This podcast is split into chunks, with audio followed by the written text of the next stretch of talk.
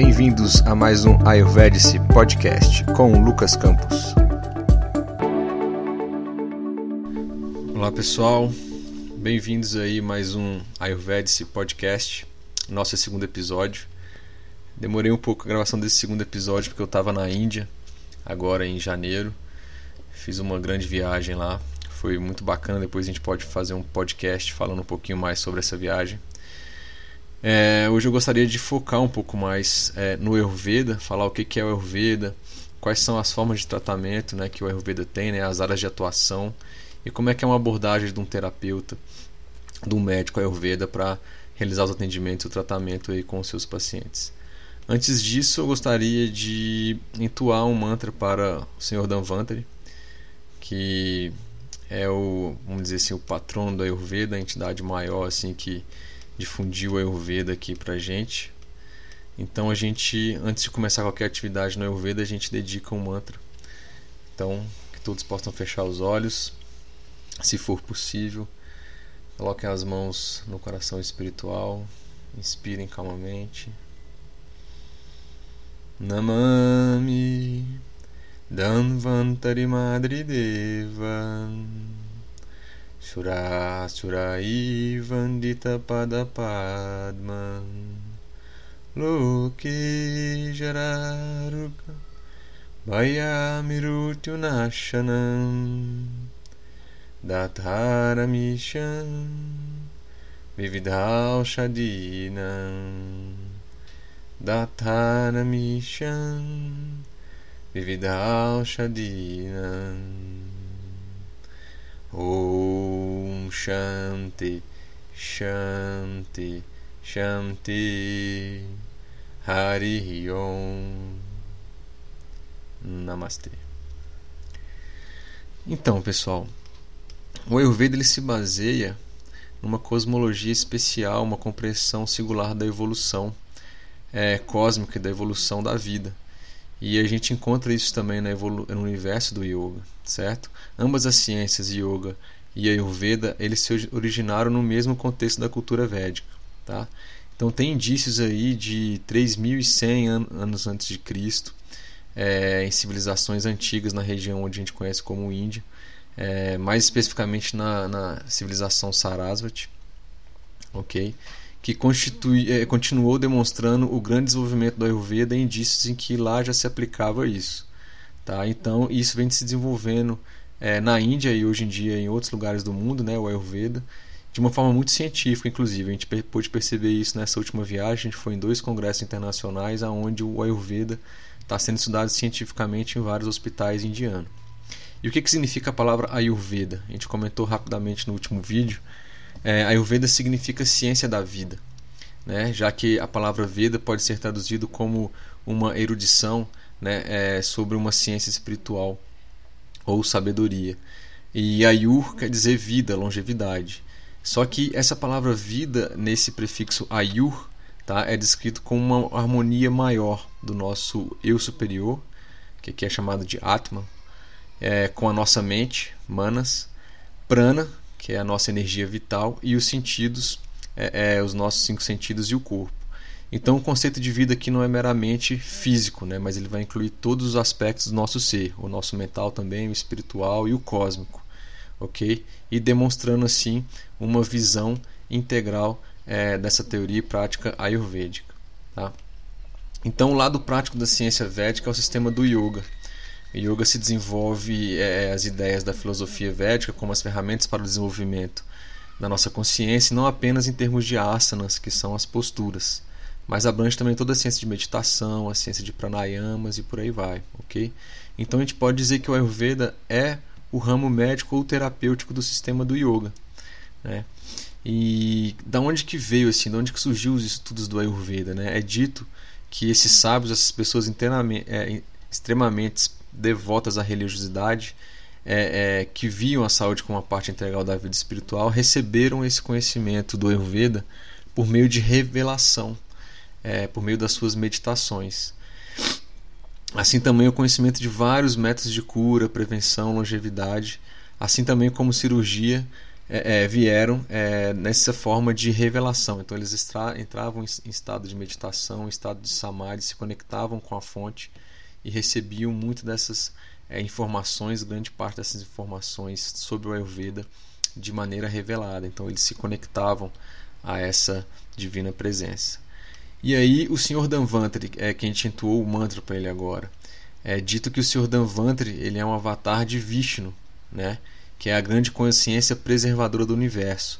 Só abrindo um parênteses, de certa forma, é, no hinduísmo existem três grandes, vamos dizer assim, aspectos da divindade superior de Deus, que é Vishnu, aquele que mantém, né, aquele que preserva as coisas do universo, Brahma, aquele que constrói e cria as coisas, e também é, é Shiva, né, aquele que faz a renovação, aquele que, entre aspas, destrói e faz a renovação. Então, para é, o universo funciona com essas três forças aí. E o Senhor Vishnu teve é, uma manifestação aqui no mundo na forma do Senhor Danvantari, né, que inspirou é, é alguns vários outros sábios para é, é, em relação ao Ayurveda para transmitir essa sabedoria.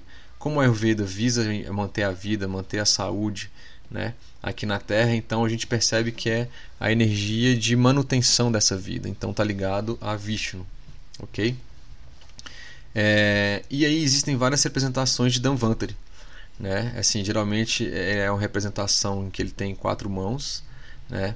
E aí em cada mão ele leva um símbolo. Então tem um que é uma concha, que ela vai representar o som, que aí está vinculado ao uso de mantra, né? Ou seja, o método de som para realizar a cura. Então vai impactar um tratamento mais a nível mental, intelectual, né? Ao mesmo tempo, é, é, representa também o uso das ervas medicinais em forma de pó, que a gente chama de churna, aqui dentro dessa concha. Em uma outra mão ele tem a ânfora cheia de amrita, que seria o néctar da imortalidade, que representa os medicamentos na forma líquida, as folhas frescas, é, as folhas frescas também, e na outra mão enfatiza o livro, é, que é a questão da sabedoria, a revelação do conhecimento ayurvédico. E na sua quarta mão ele tem é, uma representação de um disco que aí é como se fosse um instrumento cirúrgico, que também é utilizado é, no Ayurveda. Existe uma outra representação em que no lugar do, do livro encontra uma sanguessuga. No Ayurveda, na Índia, inclusive a gente viu isso presencialmente, é permitido o uso de sanguessuga para alguns tratamentos, ok? Que é chamado de jaloka que é a sanguessuga lá. Ok? Então, a partir daí, esse conhecimento foi transmitido para os sábios e para os, para os yogis, e aí para permitir essa longevidade dedicada à busca da iluminação espiritual. E a outros objetivos também legítimos e fundamentais da nossa vida, né? que é arta, prosperidade, kama, felicidade, nosso dharma, realização dos nossos talentos, e moksha, que aí é a libertação. E aí o fato desse Ayurveda ter sido revelado ele mostra para a gente que isso é um conhecimento incorruptível pelo tempo. Né? É uma coisa perene, uma sabedoria, perene que a gente chama de Sanatana Dharma. Aquilo que não prescreve. Pode passar gerações e gerações, anos e anos e aquilo não vai acabar. E isso é uma grande herança para a nossa humanidade, para todos os povos, é, em todos os campos da vida humana e da nossa natureza também. Ok? Até aqui tudo bem? Então, isso foi uma introdução ao Ayurveda. Quais são as áreas de atuação que o Ayurveda é, é, é é, a pratica, né? ou seja, que chama de Ashtanga Ayurveda, né? ou seja, os oito ramos de atuação do Ayurveda. O primeiro é a medicina interna, que a gente chama de Kaya Chikitsa, que o foco principal aqui é o equilíbrio dos doshas, do Agni, com ênfase aos métodos de diagnóstico, o estudo dos mecanismos das doenças. Então a gente vai ver a parte do, do, dos malas, das, das secreções, dos doshas, do Agni. Ah, o segundo, a segunda área de atuação são as doenças de cabeça e pescoço, Chalaka Tranta, que aí o enfoque é voltado para os problemas de otorrinolaringologia, oftalmologia e vai proporcionar aí um grande avanço para a cura e prevenção é, de problemas nessas áreas.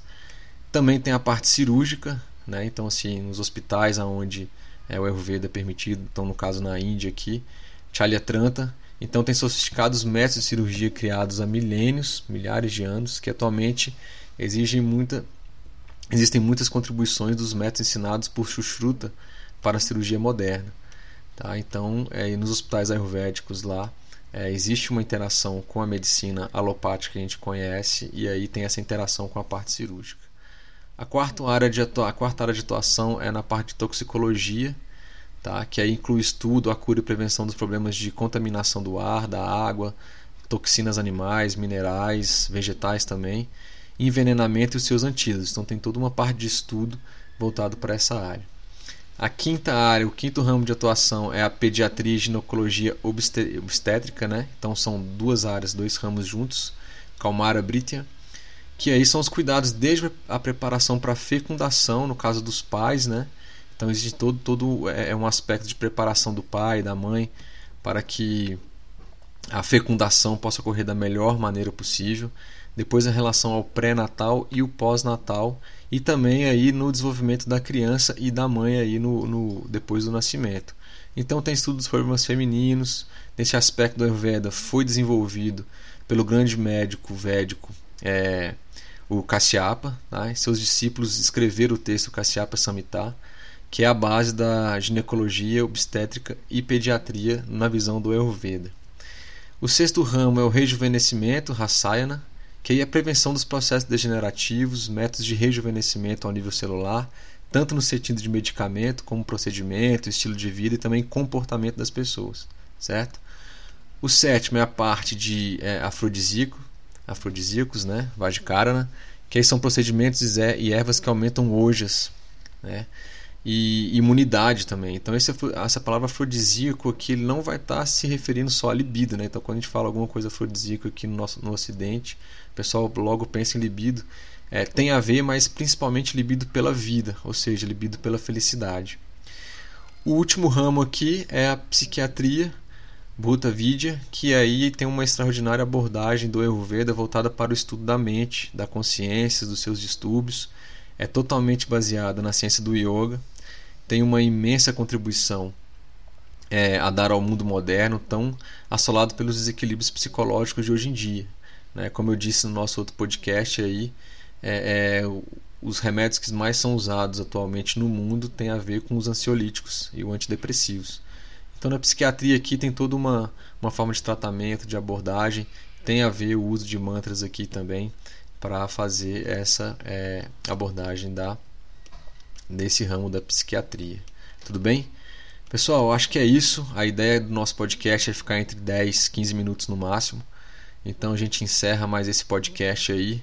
Espero que vocês tenham gostado. É, coloquem comentários aí. É, mande sugestões de temas e a, a, a ideia é a gente ir avançando aí gradualmente pelos temas do Ayurveda para que você possa ir se inteirando e, e buscando o seu autoconhecimento é, a sua autorresponsabilidade para a sua saúde, não só do corpo, mas da mente e da sua espiritualidade. É, Lembre-se sempre, o nosso site é www.ayurvedice.net. Temos nosso aplicativo também e no site tem notícias e tem várias outras coisas bacanas que vocês podem acessar. Ok? Um grande abraço a todos. Valeu, namastê.